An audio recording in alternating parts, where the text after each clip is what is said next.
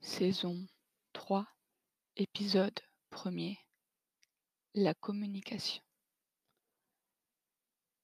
Lorsque je reçois un message de l'être aimé, tout mon corps s'électrise. C'est par un simple mouvement habituel que je consulte mon téléphone, mais ce que j'y lis me renverse. Stupeur, il est en vie. Stupeur, il pense à moi, même si ce n'est pas de la façon que je veux. Rien de tout cela n'est guère nouveau. Mais voilà que je reçois la confirmation de ce qui m'occupe et que je n'ose pas m'avouer. Car j'ai beau m'occuper avec acharnement, l'autre ne peut pas quitter ma pensée. En m'envoyant un message, il m'offre l'occasion, la situation est presque forcée, de penser à lui. Je m'en donne à cœur joie. Je ne réponds pas tout de suite, je laisse flotter dans mon esprit l'idée que j'ai le droit de penser à lui, puisqu'il me parle, puisque je fais partie de son monde, d'une façon ou d'une autre, et qu'il me le signifie. Bien assez vite, je cède. Il me faut répondre. Là, le temps s'arrête, et je prolonge savoureusement l'exercice.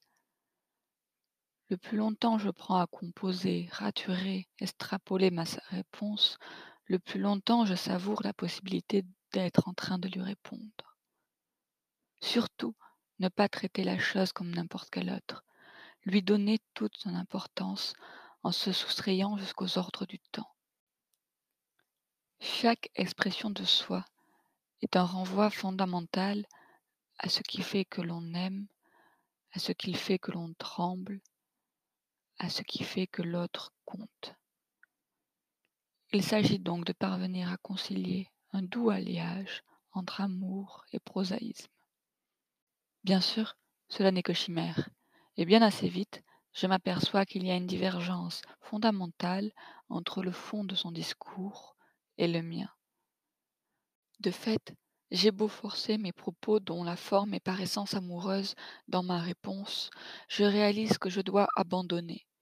Il y a une inadéquation de langage il me faut me conformer au style de l'autre. Par épuisement, je renonce à toute vitalité, à toute effervescence. Le ton que j'emploie est antithétique à celui de mes sentiments. Il est sobre, distant, efficace. À peine ai-je envoyé ma réponse que je m'invente la sienne en retour. À nouveau, c'est le rituel de l'espoir, de l'angoisse, de la nonchalance, l'esprit agité et inattentif. Rien ne compte si ce n'est les heures, et au bout du compte, la déception arrive. Rien n'a changé si ce n'est les derniers messages. Ils seront à lire et à relire plus tard, quand les souvenirs se feront tristes. Voilà, je te dédicace tout particulièrement cet épisode écrit euh, récemment en hommage à notre tout dernier échange. Euh, je te souhaite une bonne journée, ou une bonne soirée, ou une bonne nuit. Enfin, ce qui te va le mieux.